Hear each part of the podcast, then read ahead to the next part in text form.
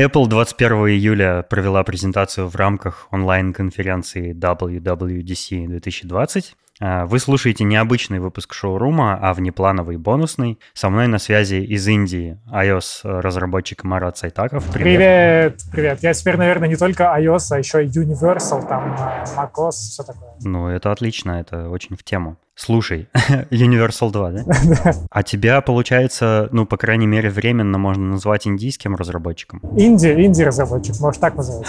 О, инди, точно.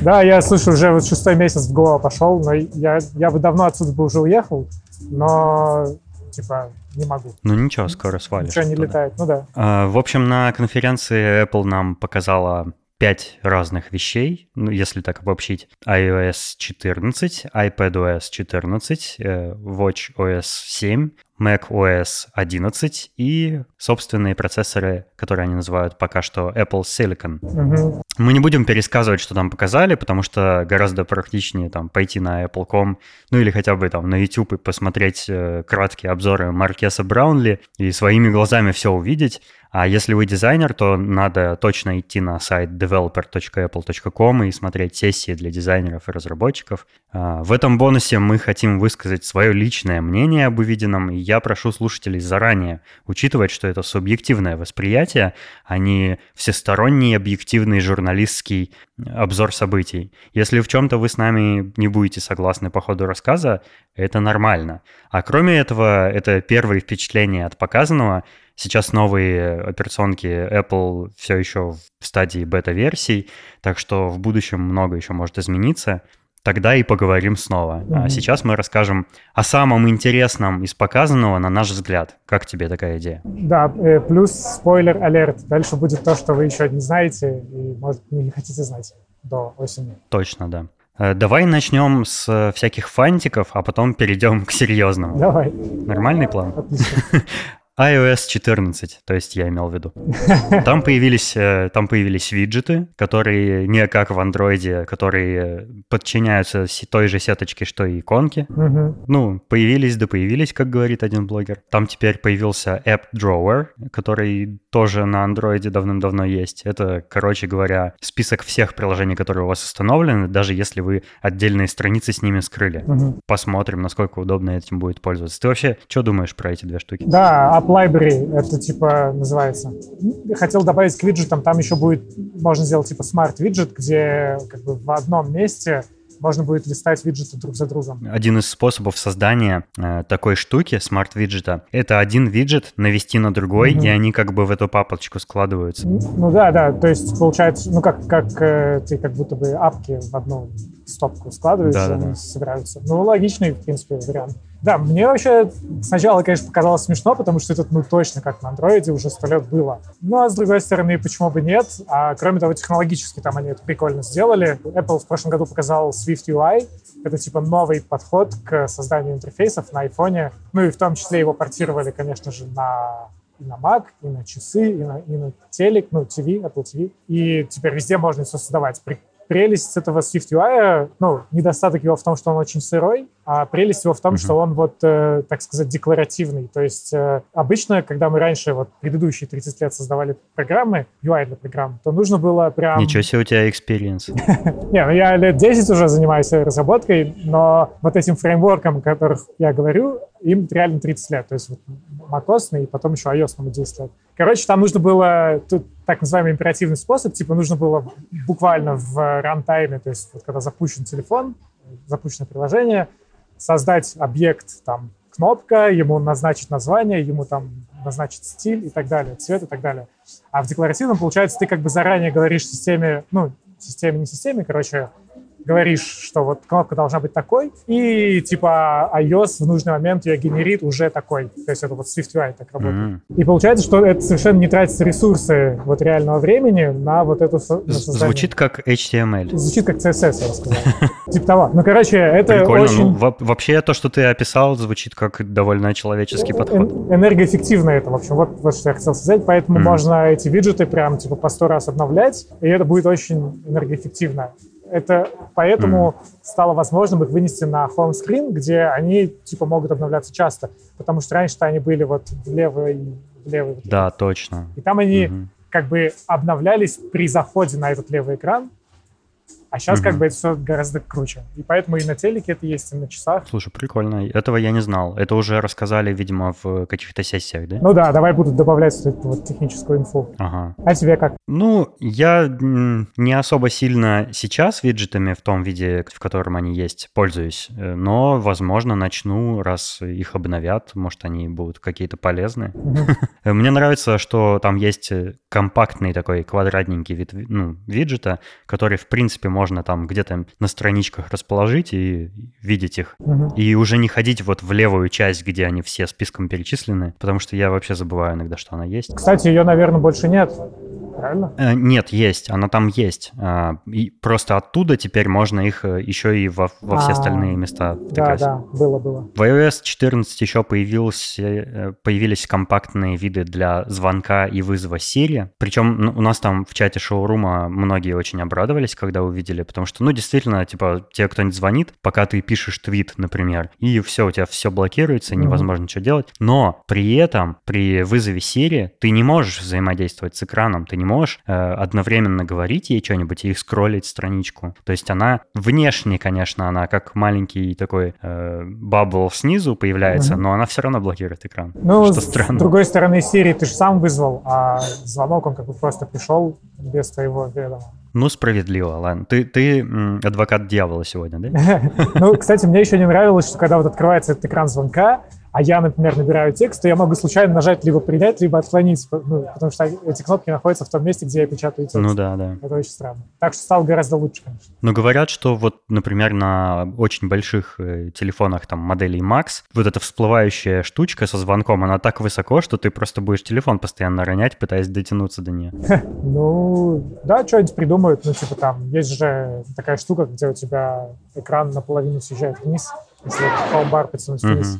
Угу. Короче, появилась в iOS 14 еще картинка в картинке, и я думаю, что я, пожалуй, удалю приложение YouTube, потому что, ну, вообще им пользоваться не представляется возможным, если у тебя платной подписки нет. Потому что, например, если ты в Safari открываешь страничку с YouTube, ты можешь просто Safari закрыть, и видео будет играть на фоне, и ты можешь просто его слушать, не смотря его. А приложение говорит, нет, чтобы это сделать, заплати. Ну да. Ну и вообще мне кажется, вполне можно в браузере YouTube пользоваться и наслаждаться всякими картинка в картинке, которая, кстати, на бете не работает у YouTube, ну, разумеется. Угу. И, и, наверное, она тоже будет в платном пакете функций. Ну, кстати, есть еще какие-то ребята сделали, когда я изучал тему с YouTube, какие-то ребята сделали такой веб-приложение для iPhone, то есть ты его можешь запустить, сохранить на рабочий стол, и типа он запускается как такой веб-сайтик внутри, ну, короче. Угу. Так вот, они сделали как раз клон Ютуба, только там без рекламы, без всего, но это типа через веб работает. То есть ты можешь зайти, залогиниться. Я не помню, как называется, но могу скинуть ссылку потом. Пожалуй, я не предоставлю этим ребятам свой логин и пароль от Гугла. Ну вот это проблема, да. Я, конечно, тоже не предоставляю. То есть я пользуюсь им как бы, можно анонимно смотреть. Да. Появились какие-то улучшения в сообщениях, вроде теперь чаты можно закрепить сверху. В принципе, это удобно, потому что мне нравится, что такое есть э, в звонках. То есть у меня есть, например, э, там 6 или 7 контактов, которые я добавил в избранные, они в отдельном табике находятся, и мне не нужно заходить там в адресную книгу, чтобы быстро позвонить там э, папе, например. Можно просто раз в избранное зашел, нажал и уже звонишь. И это прикольно, что в сообщениях тоже это будет, ну, как и в уже давно-давно в любых нормальных мессенджерах это можно делать. Теперь в э, iMessage тоже можно. Э, закрепил, и весь мусор от операторов там и реклама будет где-то снизу, а все, что нужно, закреплено сверху, что, ну, прикольно. Это прикольно, да. Но они еще, и, кстати, это сделали прикольно. То есть это сделал, то есть это уже сто лет есть в Телеграме, но Apple опять это сделал прикольно. То есть там такие красивые кружочки, да? Да, там красивые цветные такие кружочки с э, эмодзи, mm-hmm. мемодзи. Вот, а если это еще и группы, то там их несколько, ну, короче, это прикольно. Mm. Но я как бы уже как раз все эти сто лет iMessage и не пользовался. То есть я никому никакие месседжи не пишу, и смс точно не пишу. Короче, я, конечно, получаю там сообщения от банка, но и все. Ну, я, кстати, тоже iMessage не особо сильно пользуюсь, потому что, ну, я со всеми, с кем надо, переписываюсь в Телеграме. Угу. Но при этом у меня есть несколько контактов, типа родители, там, сестра, племянницы, которые пользуются каким-нибудь WhatsApp, а не Telegram, и поэтому я с ними в iMessage переписываюсь, потому что я отказываюсь WhatsApp пользоваться. Понимаю тебя, да. Вот что интересно, в iOS 14, как это правильно сказать, зашерлочили все приложения-переводчики, потому что Apple сделала свой собственный перевод, называется Translate, и у него довольно прикольный, как бы, реализованный интерфейс. Например, там есть режим разговора, mm-hmm. где только одна кнопка микрофон, которая слушает тебя на любом языке и переводит на противоположный автоматически. Mm-hmm. То есть не нужно выбирать, куда именно говорить. Э, и я прямо жду не дождусь, потому что я активно переводчиком пользуюсь сейчас. Я отказался от одного, перешел на другой, потом снова вернулся к первому, потом снова ко второму, потому что мне оба не нравятся, я метаюсь между ними. Я имею в виду Яндексовский и Гугловский. Потому что оба плохие, мне оба не нравятся. А, в смысле переводчик, ты пользуешься такой, типа, словарь, то есть ручной? Да, я как, я как словарем, да, пользуюсь переводчиком. Но я надеюсь, что вот э, мне будет достаточно Apple словаря, ну, то есть базы слов.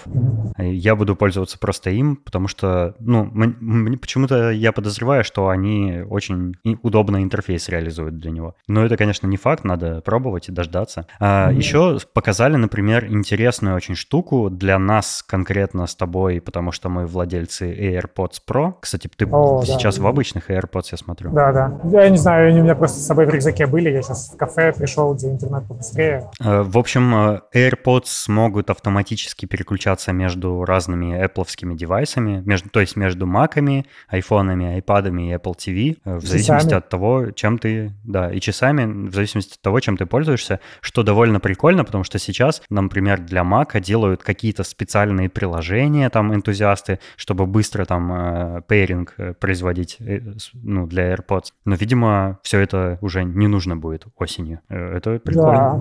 Да, да. еще, кроме того, же вы выпустили обновление для прошивки AirPods, и оно там теперь mm-hmm. умеет, короче, стерео как-то красиво э, менять. В общем, это ну, оно, там появилась, насколько я понимаю, реализация бинаурального звука, то есть э, оно, оно позволяет, эта штука позволяет слышать объемный звук, то есть как, как будто у тебя не только слева и справа звук бывает, но еще и спереди, и сзади, и по диагоналям, и повсюду. Вот. Интересно, а можно услышать что-то сверху и снизу? Это новая, новая версия ПО будет использовать акселерометр и гироскоп внутри AirPods Pro, и когда ты двигаешь головой, а она будет как бы двигаться в противоположную сторону звук. То есть как бы если ты смотришь вперед, звук у тебя идет спереди. При этом контрольные координаты оно берет с того устройства, э, с которого ты слушаешь, потому что звук как бы закрепляется mm-hmm. для него. Да-да-да, вот. То есть если, если ты смотришь кино, и у тебя персонаж говорит, и ты поворачиваешь голову в сторону, то он будет говорить с соответствующей стороны. Он будет говорить что как интересно, со стороны я пока... iPad, да-да-да.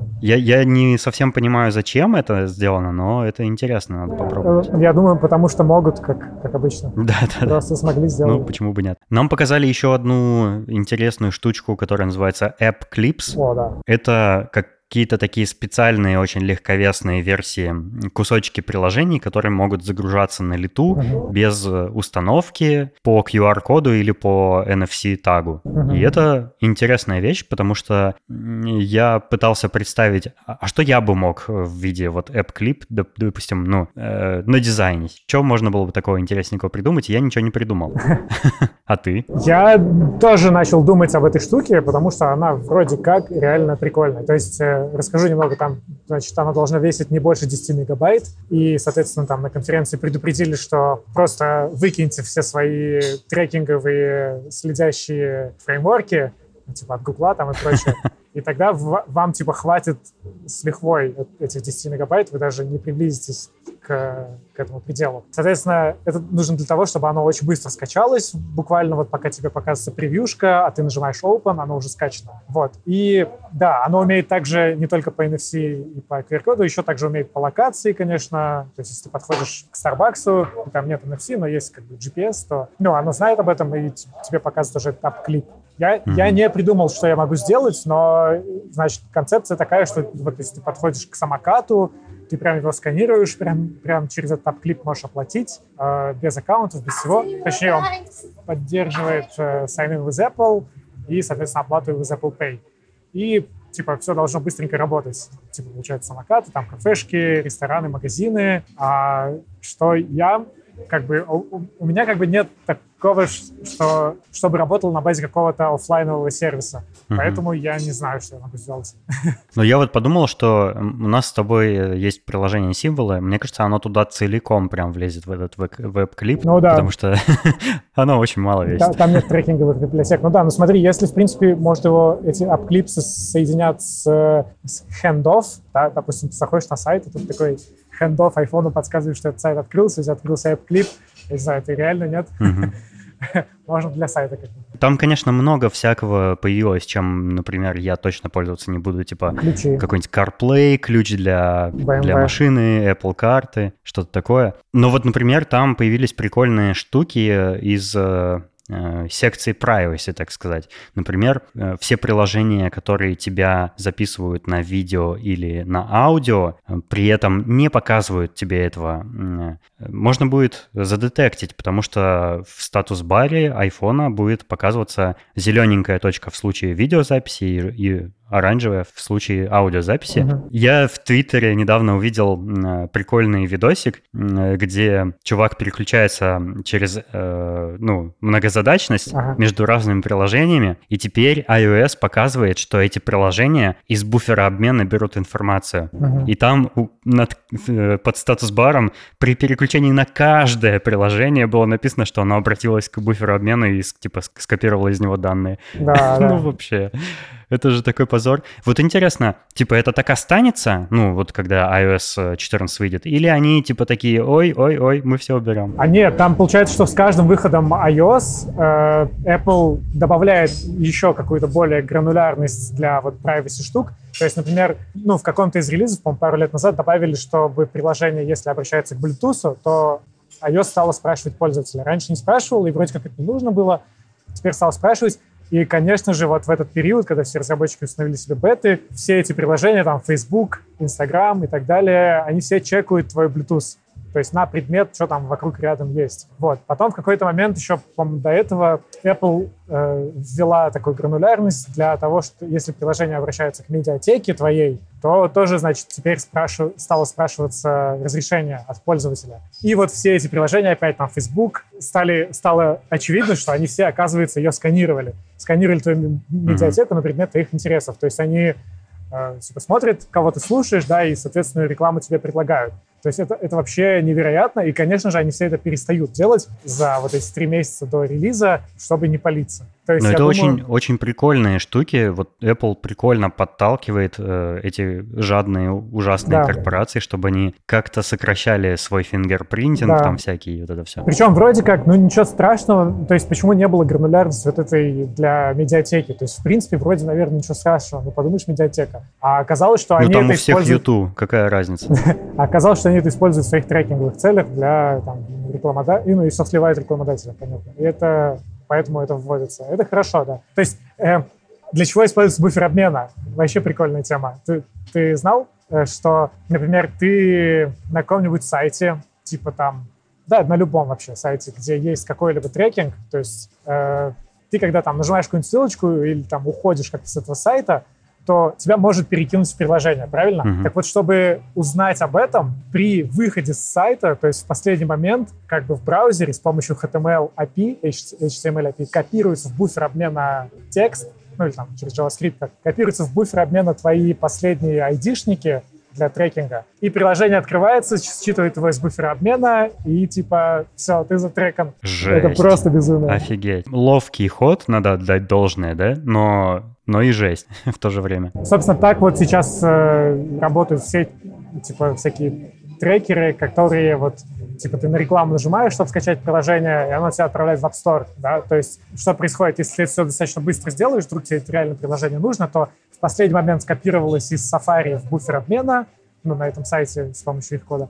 Открывается App Store, скачиваешь приложение, запускаешь приложение, оно из буфера обмена смотрит айдишник, и вот типа так трекает. Мне нравится, что Apple все это пресекает, то есть мне нравится, что это все убирается. После истории с э, почтовиком Hey, угу. Apple очень по-тихому э, сказала, что, ну, в принципе, теперь мы позволим разработчикам при прохождении модерации оспаривать, ну, отказы в модерации и еще оспаривать сами гайдлайны модерации App Store. Слышал про это? Да, слышал, но при этом они не сказали это на Keynote, они не сказали это на да. Platform State of the Union, это второй, э, как это, вторая передача после Keynote. Угу. А где они это сказали, я на самом деле не знаю, но я читал цитаты где-то уже на сайтах типа The Verge. Да-да, я именно на The Verge как раз и прочитал это. Вот, ну Интересно, окей, да? да. То есть прям совсем по-тихому. То есть апелляции там же всегда были в, в iTunes, в принципе, в, в этом App Store Connect, если приложение тебя реджектит, ты можешь подать апелляцию, но оно никогда не работало. То есть тебе что-то как бы базовые какие-то ответы отправляли обратно. Вот. Ну, хорошо, если теперь как-то более... Они при этом еще сказали, что теперь для апдейтов, которые в себе несут э, всякие багфиксы, они вообще гораздо проще будет э, проходить вот эту модерацию, если у тебя обновление содержит багфиксы, ну, потому что вроде как это, ну, особо важно, да. Для минорных апдейтов, получается, будет как-то попроще. Ну, это, мне кажется, вообще не нужна эта модерация, типа, ну, Просто плати деньги и проходи модерацию. iPadOS 14. Если кратко сказать, то там появилось все то же самое, что и в iOS 14, mm-hmm. только еще какие-то дополнительные iPad-образные штуки вроде Scribble. Это когда ты фломастером пишешь от руки, а оно распознает все это. Можно прям в любых инпутах писать от руки, ну что очень круто, прикольно. По рукописным текстам можно будет там искать, можно будет туда-сюда их конвертировать всякое. Ой, да, вот это классно. То есть круто, что теперь, в принципе, вот а, что-то написано от руки, оно как бы стало... Я, я не знаю, как это раньше было, но мне кажется, раньше ты как бы вот написал и все, забыл, можно только стереть. А теперь как-то можно с этим взаимодействовать. Накрасить там что-то, скопировать как uh-huh. текст, хотя ты написал типа от руки. Вот, это, это все очень прикольно, да. Я iPad, к сожалению, не пользуюсь, то есть он у меня есть, я вот апдат на, на нем и смотрел, но как в жизни я им не пользуюсь. Я тоже, я, я свой продал уже давно, и, ну, за ненадобностью. Ну да, но тем, кому, тем, кто пользуется, наверное, это прикольно очень, потому что на демо выглядело класс. WatchOS 7, а, там появилась наконец-то возможность поделиться циферблатом своим кастомным. Это, ну, это прикольно, это, конечно, такая полный вообще фантик, но прикольно. Я бы, например, там с тобой или Валероном делился циферблатами, ну, угу. почему бы нет, да? Да. Из интересного еще там появились приложения для трекинга сна, Apple, да. которая очень по-умному там работает, призывает тебя спать, э, убирает всякую лишнюю функциональность и включает Do Not Disturb в нужное время и все такое. Угу. И приложение приложение для мытья рук. Это очень классно. А, э, часы э, будут автоматически детектить по характеру движений, что ты моешь руки. При этом звук воды они не слушают. Это уже проверили э, энтузиасты.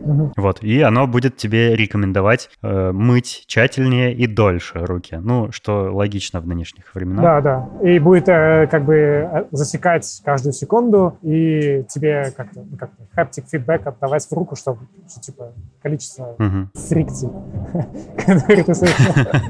Но там также есть э, какой-то трек, dancing, типа трекать танцы, типа того. И, но, э, Новый вид тренировок. Да, у меня до сих пор часы, по-моему, то ли вторые, то ли третьи версия с Nike, вторые. И прикольно, что WatchOS 7 будет работать на вот этих вторых Apple Watch. А им типа года 4, типа того. А шестая сейчас у тебя работает? Да, да, да. У меня вот сейчас шестая, будет ну, седьмая. Это все прикольно, но при этом вот циферблаты, конечно, полностью несовместимы. То есть твои вот mm. эти индикаторы на циферблате из новых Apple Watch, они, они типа, чисто технически несовместимы с старыми циферблатами. То есть чтобы создать... Ну, короче, когда ты программист, ты делаешь и такую версию, и такую версию. То есть это... Ну, обновишься.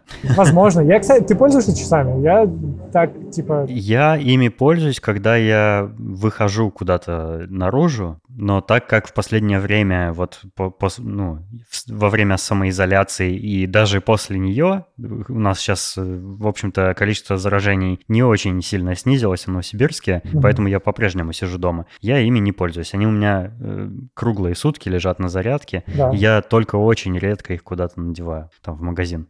Да, а еще а проблема, когда вот типа в Гоа, когда постоянно светит солнце яркое, то если ты носишь часы, то у тебя на месте вот как бы все, все вокруг загорит, а на этом месте останется белый такой кусок кожи. Это типа странно. Поэтому я тоже не ношу, но единственное применение, которое я нашел часам, это в итоге типа только если в спортзале смотреть на э, пульс. Больше, в принципе, они как бы мне не нужны. Ну, я вот, например, если у меня телефон не на столе лежит, лежит рядом, а в кармане у меня лежит, то я смотрю на них всякие нотификации. Угу. Ну, я в магазинах оплачиваю с помощью Apple Pay именно часами. Mm. Ну, мне нравится некоторая функциональность, хотя я не сказал бы, что я хардкорный юзер. Да, но мне кажется, Apple тоже заметил, что, в принципе, вот в спортзалах и так или иначе в спорте они на самом деле очень активно используются, и поэтому у них очень много, э, как сказать, упора, упорства, упора на вот спортивные всякие фичи. Вот это, ну, классно. Да, они, они даже приложение Activity в iOS 14 переименовали в Fitness. Да, да. Недавно мы с Сашей Зиминым выяснили, что нет, он на скейте катается, и мы выяснили, что там нет такого упражнения, как скейт. Ну, там есть езда на коляске. Ну, мы же это примерно то же самое. Ну, давай переходить к сладенькому уже. Mac OS 11. Мы с тобой застали смену эпохи, можно сказать, потому что я, например, не застал вообще macOS 9. Э, я сразу с ну, 10 начал нет, пользоваться. 9 я тоже, конечно, не застал. Совсем давно было. Но я начал пользоваться с э, версией Tiger, 10.4, а сейчас 10.16 угу. уже. Точнее, уже будет вот-вот 11. Да, мы с тобой пережили эпоху. Мне кажется, вот основное, что они про macOS именно показывали, это то, что там теперь намного больше приложений на каталисте, которые с iOS пере... с iPadOS mm перешли, типа сообщения, там карты, что-то там еще. В общем, это все, ну, лично мне не особенно интересно, а, но что интересно, это, конечно, изменения, очень сильные изменения дизайна операционной системы. Mm-hmm. Вот я, я когда-то заметил переход с э, Аквы на, на, на новый стиль, потом несколько изменений нового стиля, такой, такой fine-tuning, очень такой легковесные какие-то косметические улучшения, а сейчас, э, ну, интерфейс прямо сильно меняется, он становится еще более плоским, более белым, очень-очень сильно похожим на iPadOS. Угу. Такое ощущение, что очень много всего там заранее затачивают для Э, сенсорных экранов, потому что очень много воздуха, пространство между пунктами меню появляется, больше пространства между всякими иконочками на тулбарах и так далее. Uh-huh. Вот такое ощущение, что две операционные системы, macOS и iPadOS, ну или iOS, они сливаются в единое целое, и это можно отследить как по прямым, так и по косвенным всяким признакам. Вот, то есть некоторые прикольные интерфейсные решения какие-то из iOS приходят, какие-то из macOS остаются, и это интересно наблюдать за взрослением дизайна операционной системы. Apple как-то с годами все удачнее сочетает лучшие решения из мобильной и десктопной э, операционки и сводит mm-hmm. их вместе. Но вот при этом, при этом про дизайн Big Sur то есть э, macOS 11, я слышал очень противоречивые мнения. Я вчера послушал новый выпуск э, Accidental Tech Podcast, где uh-huh. там Марк Армент, Джон Сиракьюза и Кейси Лис, такие очень знаменитые эксперты в, во всем, что касается Apple, обсуждают эту операционную систему. И это интересно, я всем рекомендую послушать, потому что там они, например, говорят, чем эта операционка плоха и почему это в плане дизайна шаг назад. О чем расскажи? Например, они там, они там говорят, что, э, ну, там кто-то из них уже поставил бету, попробовал. Ты, кстати, тоже бету поставил, да, попробовал. Да. Вот сейчас, сейчас сравним впечатления. Угу. Они говорят, что там все стало очень такое прозрачное, как, как там меню-бар вообще похож, как будто это э, матовое стекло просто поверх поверх wallpaper лежит, то есть оно уже настолько сильно не контрастное, что. Иногда на нем даже сложно считать пункты меню. Все становится таким неконтрастным, слабо читаемым. Э, например, э, пункты меню, которые вот, э, ну, меню-бар наш любимый, который никогда с экрана не пропадает, ну, кроме там фуллскрина, да, пункты меню, которые при клике на эти, на меню-бар выскакивают, они уже даже не связаны физически, ну, визуально, ну, с кнопочкой, которую ты нажимаешь. Они немножечко на расстоянии стоят, насколько, ну, насколько я видел. И вроде как это даже, ну, это мешает людям, вот, которые не tech-savvy, которые не очень хорошо разбираются в компьютерах, это еще одно, хоть и маленькое, но все-таки препятствие для того, чтобы связывать какие-то элементы интерфейса между собой. Больше расстояния между этими пунктами меню появилось, и такое ощущение, что как бы, ну, видно, что это затачивается под э, тач-дисплеи, но при этом, э, ну, то есть полезное, полезного пространства меньше между, ну, то есть менюхи более высокими становятся там, ну и всякие разные вещи они там обсуждают. Uh-huh. И, в общем-то, они оказались, ну, они, они остались недовольны как бы вот тем, тем дизайном, который показали, и это можно понять. При этом лично мне, э, судя по тому, что я вижу на скриншотах, судя по, по тем скриншотам, которые ты мне прислал, или, или там по видео, которое я видел на киноуте. Угу. Мне в целом как бы нравится. Э, я люблю э, обновление визуального стиля, потому что, ну знаешь, э, долго, когда пользуешься одним и тем же, ну немножко надоедает, и любое свежее как бы эм, подсознательно приветствуется, потому что, ну просто хочется новенького. Но при этом, конечно, есть какие-то такие проблемы. Вот, например, Марко еще говорил, говорил, что новые вот эти алерты, ок, модальные окна, в которых ты должен выбрать какой-то вариант ответа, они появляются, перекрывая собой не определенное окно приложения, а весь экран. Это правда? Нет, окно, окно. Это ди, окно? Димится окно, как бы, он такое, заглушается. А, вот он просто говорил, что что-то типа весь да, экран. Да, что-то, мне кажется, они слишком нагнали. Ну, как бы подумаешь, типа, ну, то есть то, что меню-бар да, стал прозрачным. Да, действительно, если пос... несмотря на то, что я ставлю темный режим, э, темную тему, при этом, если я ставлю светлый wallpaper, я сегодня там играл с wallpaper'ами, то действительно как бы меню-бар, он как матовое стекло, и получается, что он вообще не темный. То есть если картинка светлая, то и меню-бар светлый. Ну, такой матовый. Вот, но мне, это же первая бета. То есть очевидно, что если там будет как-то не контрастно, э, то это все исправится. Я вот, кстати, не понимаю, как Apple настолько сильно все ломает, что потом приходится исправлять, как бы, то есть то, что работало хорошо, почему-то ломается. Я вот не знаю, почему так в, в бетах, но потом это все исправляется. То есть, ну, если оно не контрастно, то оно станет контрастнее в релизе, очевидно. И то, что ну, типа, mm-hmm. там вот действительно появились отступы, то есть, например, если менюшка у тебя сверху открывается, то вот пункты меню, если навести на него, то он слева и справа имеет как бы отступ теперь, там, не знаю, пикселей 5. Но при этом я специально проверил, то есть даже если ты вот отступ, который не закрашивается при выборе, если ты туда наведешь мышкой, то оно работает как надо. То есть вся строка, она mm. под мышку mm-hmm. заточена. Потому что визуально он как бы немного имеет паддинг. То есть я... Более воздушный становится. Да, то есть я, мне, мне, мне в принципе все нравится в этом дизайне, то есть он прикольный, он свежий, действительно классный. Я бы не сказал, что его затачивают под тач экраны. Почему-то мне кажется, что такого не будет, и как бы ноутбуки будут ноутбуками, а ну, iPad будет iPad. При этом вот ты же знаешь, что они в прошлом году отделили iOS от iPadOS, то есть iPadOS и iOS, это теперь как бы две раза они их типа, разделили. Mm-hmm. И я не думаю, что они как бы теперь обратно соединят iPadOS и macOS. Типа. Ну, мы, кстати, об этом еще попозже поговорим. Там есть еще важные штуки, mm-hmm. которые свидетельствуют о соединении.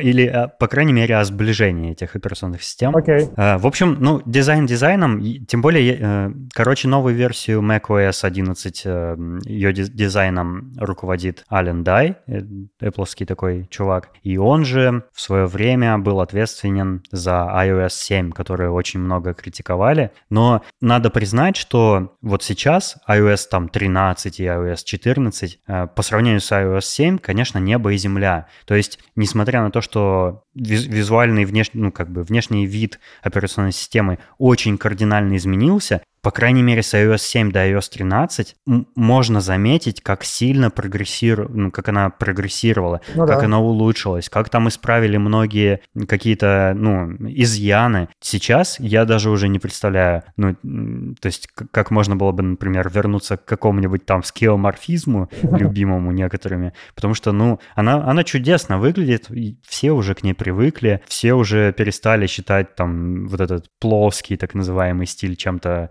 неприятным, наоборот, он кажется таким свеженьким, uh-huh. вполне современным. Мне кажется, то же самое со временем ждет и macOS 11. После каких-нибудь там очередных э, минорных обновлений там многое поправят, если, конечно, к релизу это не успеют поправить. Так что, ну, ничего страшного, если вы переживаете, что, ну, из-за дизайна операционной системы, я думаю, ну, там, спустя какое-то время после релиза все недочеты поправят, как это обычно делают. Ну, вот, э, Больше да. всего меня беспокоит, конечно, не дизайн. Э, стабильность работы операционной системы, там какие-то какие кросс-интеграции приложений, там всякие вот эти вещи, которые гораздо более важны, на мой взгляд, в угу. дизайне операционной системы, чем внешний вид. Угу.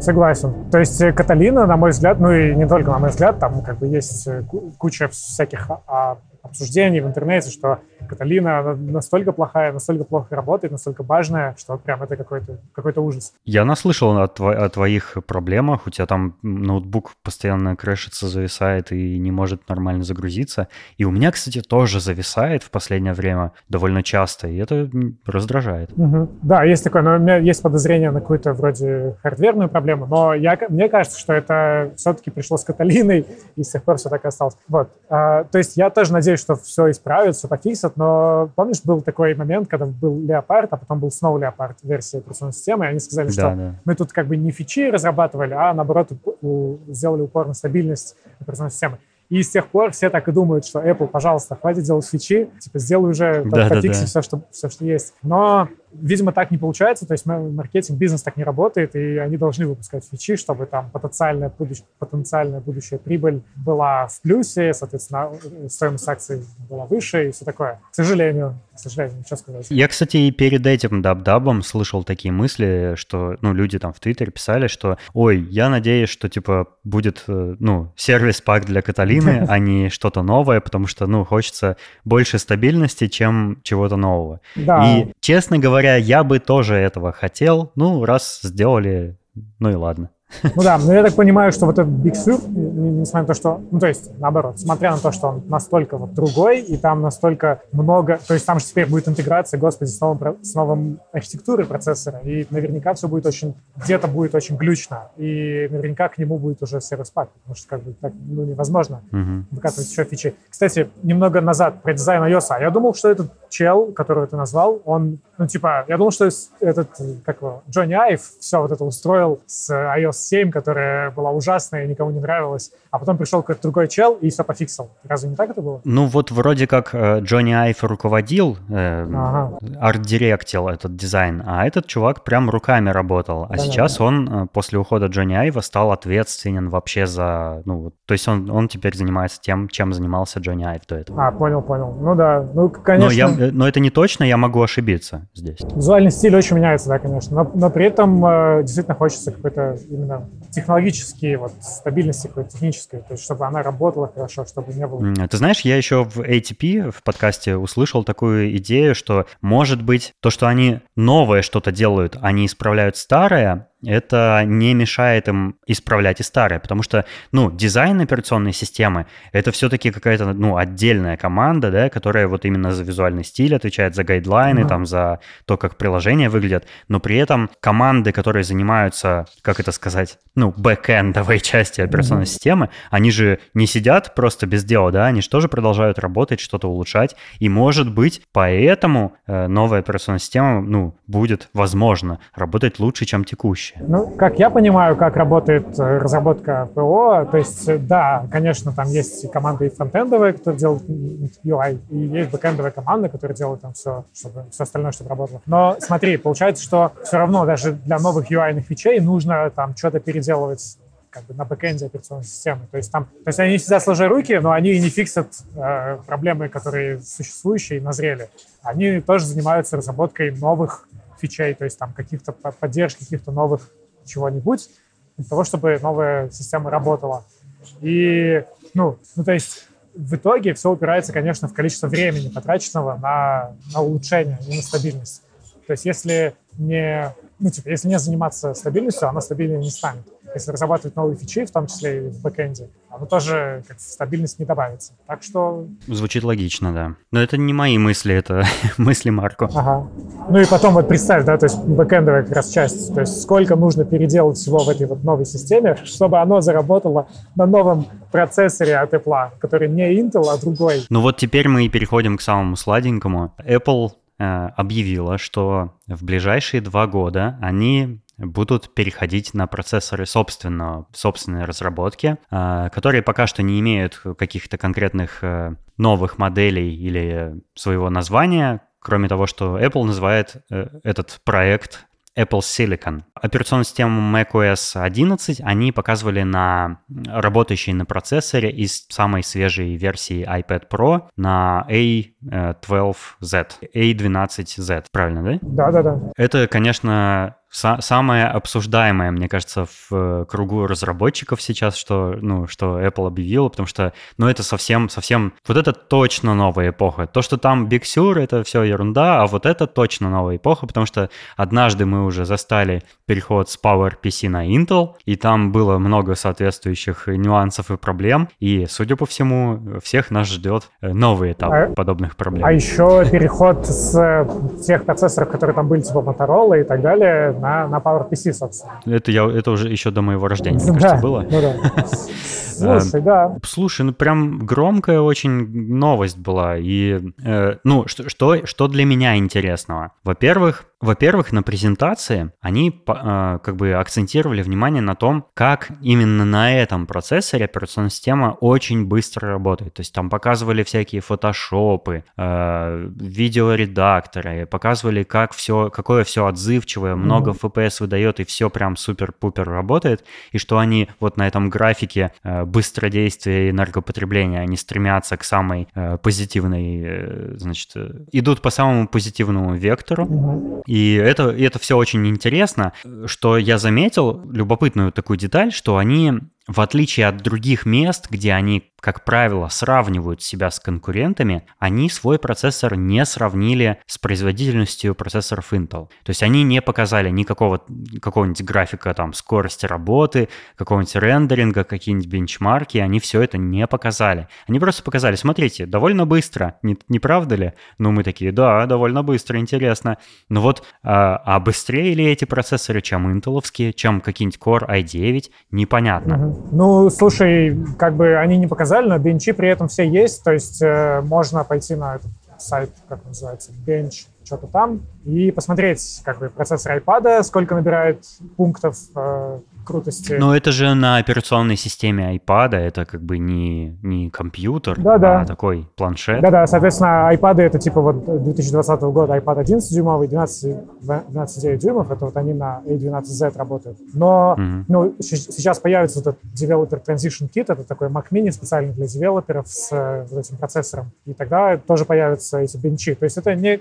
не какая-то скрытая информация, то есть и что известно по... Просто и, почему я про это начал говорить, обычно они же хвастаются, да, что у нас там, у нас вот они когда показывали Safari новые, они говорили, вот он на 50% быстрее, чем Chrome. А про процессор они такого не показали, то есть они не похвастались. То есть, возможно, хвастаться нечем. Слушай, ну не, нет, нет, сто процентов формовые процессоры, они сильно лучше, то есть они вот показали энергопотребление к эффективности. А, это правда на, на армах это сильно хорошо работает, тем более, что Apple сам инвестировал в это очень много. Они там 10 лет делали так, чтобы на айфонах это все было наименее энергозатратно. То есть, то есть этот график как минимум хорош, но и по процессорным мощностям армы вот эти мощные на iPad, они реально, ну, чем какой-нибудь э, Intel такого же размера, да, и такого же там, количества ядер, они вполне либо, либо вровень, либо даже лучше. То есть это на самом деле хорошие процессоры.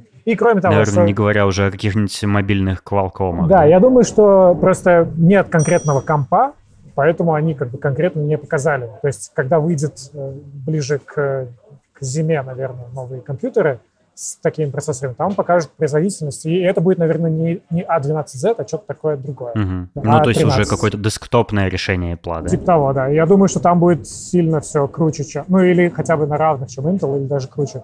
Потому что Intel в последнее время прям тупит и, и мало чего хорошего показывает. Во время презентации, во время рассказа про свои собственные процессоры, Apple меня прямо ошарашила одной интересной деталью. Они сказали, ну, видите ли, так как как у нас э, iOS работает на этом процессоре, и теперь macOS будет работать на этом процессоре, mm-hmm. то логичное следствие, что приложения для iOS будут нативно, без модификаций, запускаться на десктопных компьютерах. И я такой, вау, что?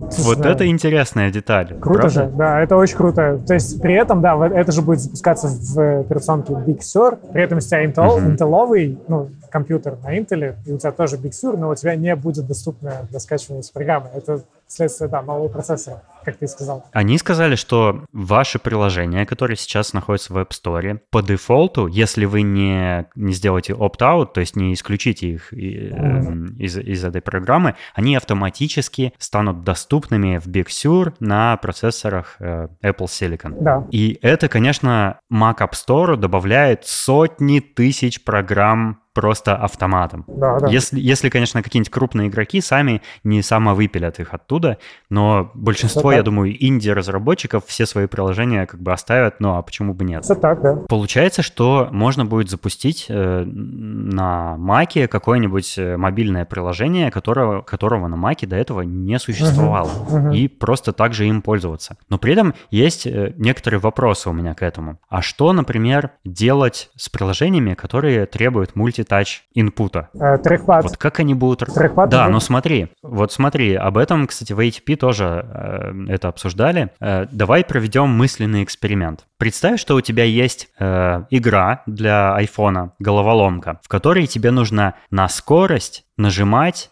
э, на экране в разных точках на скорость. Как это реализовать с помощью трекпада? Ведь на трекпаде тебе нужно сначала, ну, как мышкой провести, да, в определенную точку, и потом уже нажать. А на сенсорном экране ты можешь нажать сразу, без наведения. Ну, очевидно, что это, да, не тот кейс. И, вот, и вот в этом смысле мультитач э, на Маке первое время, по крайней мере, будет отсутствовать, пока не сделают там сенсорный дисплей. Я, я про мультитач имел в виду, да, на самом деле на айфоне, ну, как, как разработчик, я знаю, что ты можешь там 10 пальцами нажать на экран iPhone или iPad, и тебе система в твою программу сообщит, что вот 10 точек, где было нажато. Конечно же, на трекпаде такого нет на трекпаде компьютера. Но там, но что я имел в виду под словом трекпад? Я имел в виду, конечно, мультитач жест. То есть э, в основном да, да.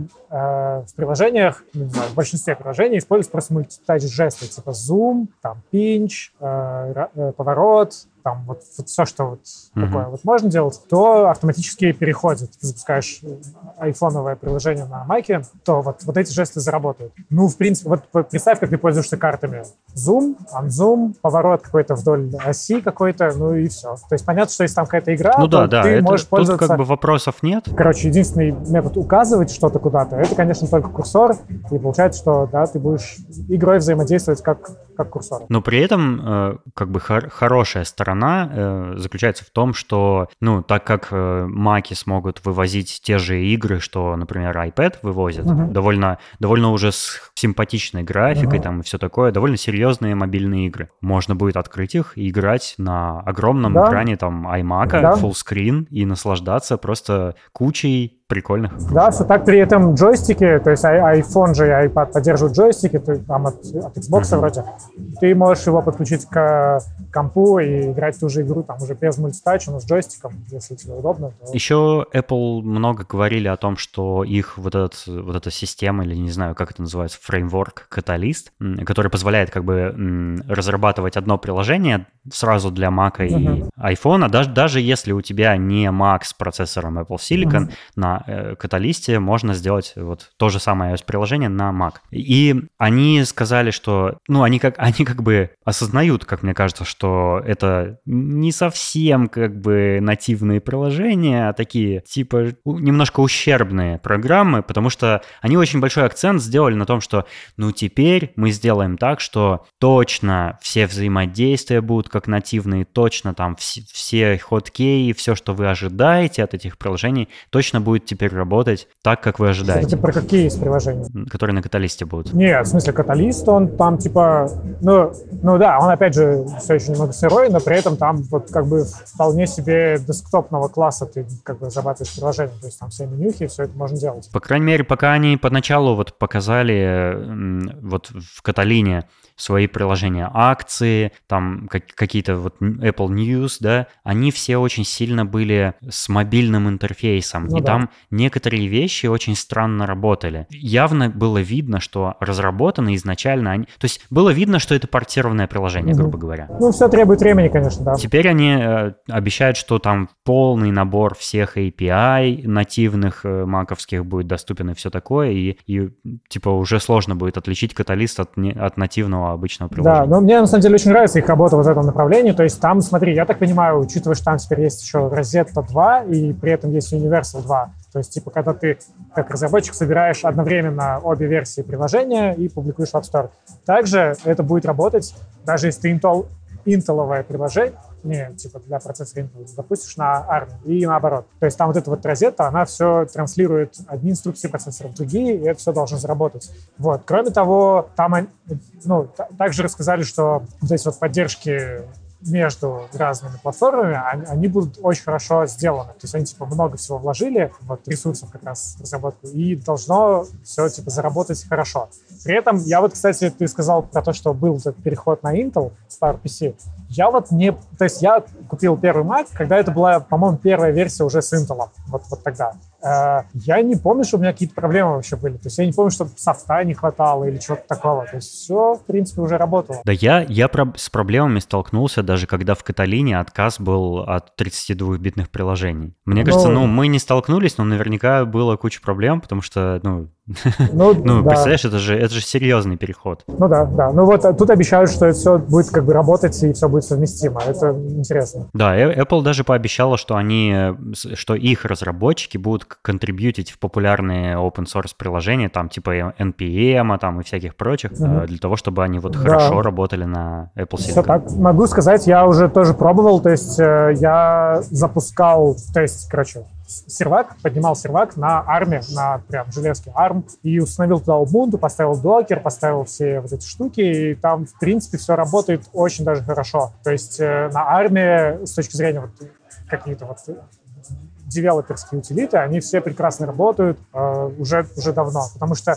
я так понимаю, Raspberry Pi, Raspberry Pi, он вот когда там лет 5-10 назад э, заявился вот на эту арену, с ARM сделал такой маленький компьютер, и для него все портировали, все Linux и все на нем уже работает. А так как э, Mac — это Unix тоже базово, ну, то, то все вот эти тулзы, все утилиты для разработчиков, все там будет работать. Если там заработает также Safari, Firefox, то как бы и Photoshop, то, в принципе, никаких проблем с этим армом быть не должно. То есть, мне кажется, переход будет очень легкий. Кроме того, я думаю, что так как э, вот Intel сам по себе уже давно ничего не выпускает хорошего из, из процессоров, а Apple при этом как-то завязан на этот Intel, и, в принципе, вот если сейчас откроешь там какой MacBook купить, ты увидишь как бы вот совсем новые вот эти 13-дюймовые Air вроде с десятым поколением Intel, а все остальное, все, что там есть, по-моему, вот этот 16-дюймовый, по-моему, с девятым поколением Intel, а все остальное, все, что там продается, типа, то есть кроме самого дорогого 13-дюймового, все остальное это восьмое поколение Intel, а это настолько старье, что mm-hmm. я не понимаю, как это можно продавать за полторы тысячи баксов. Потому что и да, и, конечно же, известно, что, в принципе, процессор не сильно получает в производительности да, за год, но при этом вот интегрированная видеокарта, она получает boost в производительности процентов 40 за год. Конкретно очень слабые MacBook сейчас продаются. Я думаю, что если Apple не будет завязан на эту тему, то они как бы сделают хороший, хороший процессор с хорошим видео и все такое. И, может быть, я надеюсь, уберут Touch Bar. Ну, кстати, они еще сказали, они много рассказывали про архитектуру процессора своего, и они как бы обратили внимание наше на то, что у них в, вот в этой System on Chip содержится и нейронный движок, блок какой-то, Bionic. и Secure Enclave, и все подряд. Ну, то есть всякие разные нужные подсистемы, которые так или иначе присутствуют, допустим, да. там в iPhone и iPad, и теперь они еще будут и в Mac, и да. что очень прикольно, что, то есть можно будет on-device э, всякие машин лернинги делать, там нейронные сети запускать и все такое. Это тоже очень хорошо. Все так, очень круто, да. И кроме того, там же был, э, например, вот все уязвимости, которым подвержены были процессоры Intel, типа Meltdown и вот как и еще mm-hmm. там куча красивых названий с логотипами красивыми. а, они же все не, ну там типа вот предсказания бранчей, да, вот этого потока исполнения на процессоре, это все не, ну, типа, армы не, под, не подвержены этой фигне, в этом тоже плюс. Более, более безопасно. Да, ну и почему, я думаю, почему Apple не, не, ни разу не сказал на конференции слово ARM, то есть они сказали слово Linux, сказали слово Docker, сказ... по-моему, даже Parallels Desktop показали, но слова ARM да, названо да. не было. Я думаю, ну, то есть ARM — это коммерческая компания, которая, по-моему, в Британии создана, и, типа, она владеет патентами на это все, и просто, чтобы им рекламу никакую не делать, наверное, поэтому. Mm. Потому что Docker — все open source, там, но это все open source, а ARM — это вполне себе притащено, и они, как бы, платят, конечно же, за использование этого ARM, этой архитектуры. Кроме того, есть же еще, ну, а, ну мы и так, конечно же, знаем, что процессоры в iPad — это ARM. А, кроме того, есть же другие, есть архитектура RISC-V или RISC-5, такая open source архитектура процессора. Она тоже очень крутая, в, принципе, уже даже неплохо работает. И на нее тоже есть любую Ubuntu, ты можешь поднять, на, если найдешь железку на риске. Но это, соответственно, только архитектура, то есть это только протокол. То есть никто не изготавливает пока, то есть мало кто изготавливает по ней процессоры. В принципе, как бы любой mm. можешь взять, но, знаешь, производство процессора — это нифига себе такая ну, затратная да, да. вещь. Поэтому, ну, жалко, что Apple сюда не заинвестировал, но ARM тоже хорошая, тоже хорошая технология. Ну, по крайней мере, уже имеет какое-то присутствие на рынке, mm-hmm. какой, как-то ARM поддерживают и все такое. Mm-hmm. То есть, ну, выбор вполне логичный, наверное. Ты знаешь насчет, насчет э, вот этих всех iOS-приложений на Mac, каталист приложений на Mac и вообще в целом но, но, приложений с новым дизайном в Big Sur. Mm-hmm. Насчет Apple я более-менее спокоен. Ну, потому что, ну, знаю, Apple, конечно, эталонно, как обычно, все делает, то есть как, как следует. Э, но в этом ключе я больше всего переживаю за сторонних разработчиков. Мало у кого так же хорошо, давай будем честны, воспитан вкус, как у Apple. И если Apple строит строго соответствуют гайдлайнам, потому что они же сами же их разработали, все эти гайдлайны, то сторонние разработчики, как правило, ну, делают черти что, и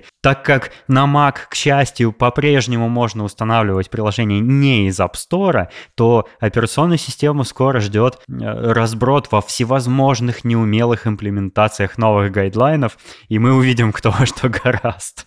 Но... То есть какие-то приложения, какие-то приложения будут там в сти... с, с внешним видом э, Каталины, какие-то уже с внешним видом Sur, какие-то будут э, Universal 2, какие-то не Universal 2, какие-то будут там Rosetta 2 интерпретироваться. И то есть будет такое разнообразие всего подряд, да. что просто у Clean My Mac будет очень много работы. Ну там да, на самом деле получается, что э, вот будет большой разброс по всяким разным архитектурам, но видишь, Apple Apple заявил, что у них этот переход займет два года, и то есть через два года уже ничего не останется. Но мне кажется, с упорством, которым Apple, в принципе, заставляет нас э, начинать использовать новые фичи, то есть э, они, например, выпускают... Типа USB-C. Ну да, ну нет, я имею в виду программные. То есть э, вот выпускается новый фреймворк, и, в принципе, там за год все вот актуальные приложения, да, которые разрабатываются, не заброшены, они, в принципе, на него переходят, потому что ты скачиваешь новую Xcode, и как бы у тебя нет другого выбора, как заиспользовать уже новые технологии. Вот, например, от, этот, знаешь, был в какой-то момент э, в iOS вот UI WebView и VK WebView, такой W, WK, WebKit WebView. Короче, UI WebView — это такая старая штука, где ты можешь внутри своего приложения загрузить веб-страничку. А WK WebView, VK WebView, типа WebKit WebView — это уже более, типа, навороченное, современное, безопасное, с кучей разных классных имплементаций, все такое. В смысле, разных возможностей использования. И Apple как бы, в принципе, за три года, что ли, выпилил этот UI WebView. Э, типа он сначала запретил использовать, но ты мог при этом, да, то есть deprecate называется. И как бы вот, по-моему, сейчас уже нигде этот UI WebView не используется, если только ну, какое-то приложение не оказалось старое, не заброшенное. То есть во всех новых... Да, я заметил, что в, как, в какое-то время они оба как-то присутствовали у меня в телефоне, но сейчас я только новую имплементацию вот этого WebView вижу, и старый уже нигде не остался. Не, не, это, это вряд ли заметно визуально. То есть ты, наверное, еще имеешь в виду третью имплементацию, которая называется Safari View, View Controller. Да, я, я про нее. Да, это, это, это немного другое, а есть вот непосредственно сами вьюхи, куда загружается HTML. Это вряд ли видно глазами, но насколько я могу видеть вот в проектах, оно нигде уже не используется. То есть Apple очень хорошо умеет вот, разработчиков подтолкнуть к тому, чтобы использовать новые технологии, не использовать старые. То есть я думаю, за два года реально все перейдет на, вот, на новые все Apple подходы. Кроме того, знаешь, по, по разнообразию дизайна, то есть вот Swift UI как раз, на котором Apple, судя по всему, форсит э, дальше разрабатывать приложение, он там как бы очень много всего дефолт, дефолтных там padding ов, дефолтных э, всяких разных размеров, шрифтов и так далее, все за, как бы, пред, как бы предзаполнено, да, настолько, что чтобы себе поменять это, нужно что-то, какие-то специальные действия сделать. То есть отдельно написать mm-hmm. там кусок кода, который будет менять шрифты, менять паддинги, менять отступы, а по дефолту все компоненты используют стандартные паддинги, ну, стандартные размеры. Mm-hmm. И, в принципе, мне кажется, если как бы не сильно заморачиваться, а чтобы там, чтобы поменять размер, чтобы ты понимал, нужно очень сильно заморочиться. То есть реально как бы пойти, прочитать все документации, а, а штука эта достаточно сырая и свежая.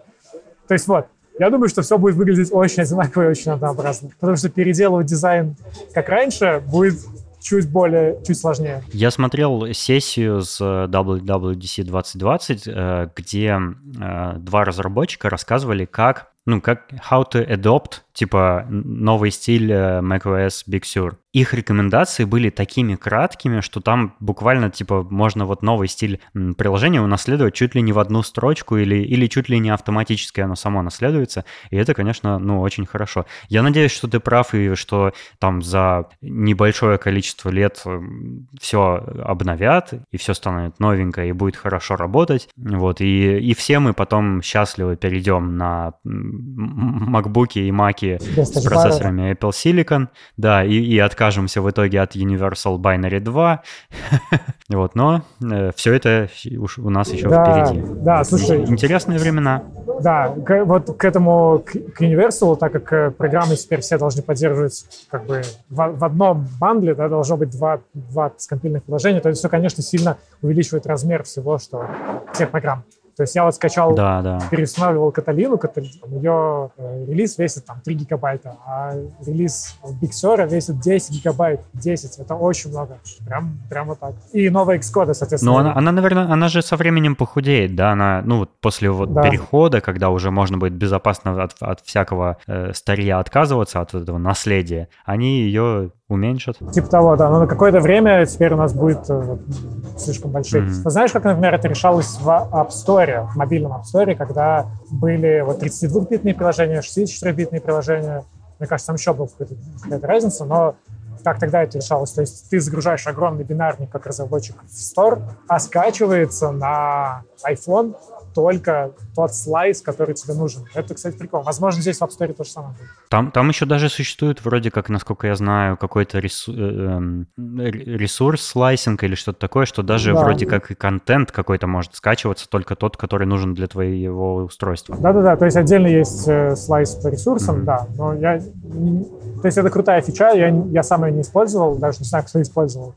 Но, но вот то, что автоматически скачивается только нужный бинарник к тебе в iPhone, это ну, клево. Я думаю, что как-то так, Хорошо. как-то так все и будет. Понятно. Значит, э, ждем осени. Как вообще можешь описать вот свои, в общем, в целом ощущения от беты Big Sur, потому что ты уже ей попользовался? Да, да. Скажи, что, что там хорошего и что там плохого? Слушай, в целом мне нравится. Мне нравится, как она, как она выглядит, как там все поменяли. В принципе, я-то что, как бы использую терминал, там Xcode и там VS Code. Все это тоже, слава богу, работает, запускается. Выглядит, конечно, по-старому, но как бы, ну, мне, мне нравится, что можно теперь удалить Spotlight из меню бара, что теперь нет иконочки notification центра, которая в меню баре тоже занимала целый кусок. Все это убрали, и это классно. Вот, то есть я, я рад. И объединили там, получается, нотификации и виджеты, да, теперь в одну панельку, теперь нет этого сегмента mm-hmm. контроля, чтобы переключаться между ними. Я, в принципе, нотификациями вообще не пользуюсь. Э, в, в, ну, в Маке, то есть я все всегда отключаю. Раньше я использовал такой хак, как э, использование Do Not Disturb по расписанию с трех часов ночи, ну, типа, с 3.02 ночи до 3.01 ночи, то есть у меня, как бы, получается, 24 часа без одной mm-hmm. секунды был включен Do Not Disturb. В принципе, это работает. А тут, судя по всему, реально теперь появился рубильник, который, типа, типа вообще отключить навсегда уведомления. Это хорошо. То есть вот это, эти улучшения мне нравятся. А, они зашерлочили еще и приложение Bartender, как да, ты подсказал. Да, но Bartender прям классная штука, на самом деле, да. Тут, да, я тоже им пользуюсь с удовольствием. Вот, а в целом, в остальном, ну, то есть все приятненько выглядит, не знаю, все свеженько, новые у тебя, обои. У тебя от чего-нибудь не подгорает, потому что, ну, сейчас в Твиттере много людей очень жалуются на, на все, что они увидели. У меня не подгорает. То есть смотри, э, действительно, здесь есть баги, да, то есть у меня было такое, что Safari не открывается, э, но как бы это бета, то есть там что-то где-то сломалось, наверняка я понимаю, что это бета. Можно всегда есть хак, да, как открыть приложение, которое не открывается. Типа открываешь, там папку приложения, правой кнопкой show package content, и там дальше типа контент, ресурсы, macOS, и там есть исполняемый файлик. Ты его непосредственно можешь запустить, у тебя все запустится. То есть я так и делаю. Ну, как бы, но это бета, то есть здесь понятно, что что-то может не работать, и, в принципе, хороший хорошим тоном является сообщить об этом Apple, да, то есть написать э, фидбэк. Файл радар. Да, да. Ну, здесь вот есть фидбэк ассистент, да. Вот хорошим тоном является сообщить. Ну, окей, да, сообщаю. Вот, а так, я думаю, всем, всем ну, в итоге все понравится, все будет клево. Ты знаешь, я, я на какой-то прошлой бете macOS очень обжегся, у меня она плохо работала, и я пожалел, что ее поставил, mm-hmm. и тебе я, я решил не ставить 11 а, macOS, mm-hmm. хотя мне, конечно, очень хочется, и у меня прям руки чешутся поставить себе бетку. Как ты, как ты, что посоветуешь, рискнуть или подождать до осени? Слушай, ну, делаешь бэкап и как бы ставишь. Потом там же всегда можно, э, типа, сделать restore бэкапа из тайм-машины, у тебя вернется вся Каталина, все как было. То есть э, я бы сделал бэкап, то есть я купил один терабайтный диск и сделал на него бэкап, поэтому, в принципе, установил и не жалею. Так что могу порекомендовать так же сделать. Можно будет легко откатить назад. Хотя нет, подожди, надо ну, окей, почитать. Я, я, я По- подумаю. По-моему, в release notes ах к этому пер- к этой первой бете было что-то про то, что бэкап может не сработать. Не, я, ладно, я, буду ждать, и для меня будет осенью сюрпризом большим, как, и для простых смертных всех. Да, но я бы на твоем месте посмотрел, все-таки поставил. Надо уточнить в релиз что там написано, но я бы посмотрел. Слушай, у меня же есть ноутбук, вот там я и поставлю. Да, да, лучше, чем рабочий комп, согласен. Классно обсудили все, мне кажется, ну, все, все, что нам интересно было, мы точно обсудили, всякие мелочи, типа там обновление приложения карты, routing на велосипедах и прочую ерунду, э, в общем-то, обсуждали обсуждать смысла нет. Игры всякие, AR. Да-да-да, AR, VR и прочее. Кстати, про AR вообще даже не говорили, по-моему. Да, но что-то там у них тоже обновилось вроде как. Ну, там, там про лидар говорили, что типа там все такое, но про AR сам по себе нет. Обновили-то и обновили, и окей. Ладно, спасибо большое за разговор. О, да, спасибо, что позвал. Очень классно. Буду ждать релиза выпуска. Ну, я, я пришлю тебе бета-версию выпуска, а потом... Да, отлично, да. Спасибо всем, кто послушал. Все молодцы. Заходите к нам в чат, давайте обсуждать э, все, что показали на WWDC. Чату привет. Я на всякий случай и в бонусном выпуске тоже поблагодарю наших э, дорогих слушателей Сашу Младинова, Петю Филимонова, тебя, Марат. Спасибо, что поддерживаешь нас на Патреоне да, и у нас появился э, новый дорогой слушатель Аида Садыкова, которая тоже присоединилась к вам на Патреоне и вот теперь финансово поддерживает подкаст. Круто. Э, мы, мы с Валерой были очень рады об этом узнать. Мы, к сожалению, предыдущий выпуск, вот 85-й выпуск э, основной записали э, до того, как знали э, про Аиду, так что вот в следующем мы ее озвучим, ну и в этом бонусе. Да, круто, да. Спасибо вам за подкаст, очень классный мне нравится. Ой, очень приятно слышать. Э, до следующего основного выпуска в понедельник, надеюсь. Э, всем пока. Ага, и до следующего спешала. Пока.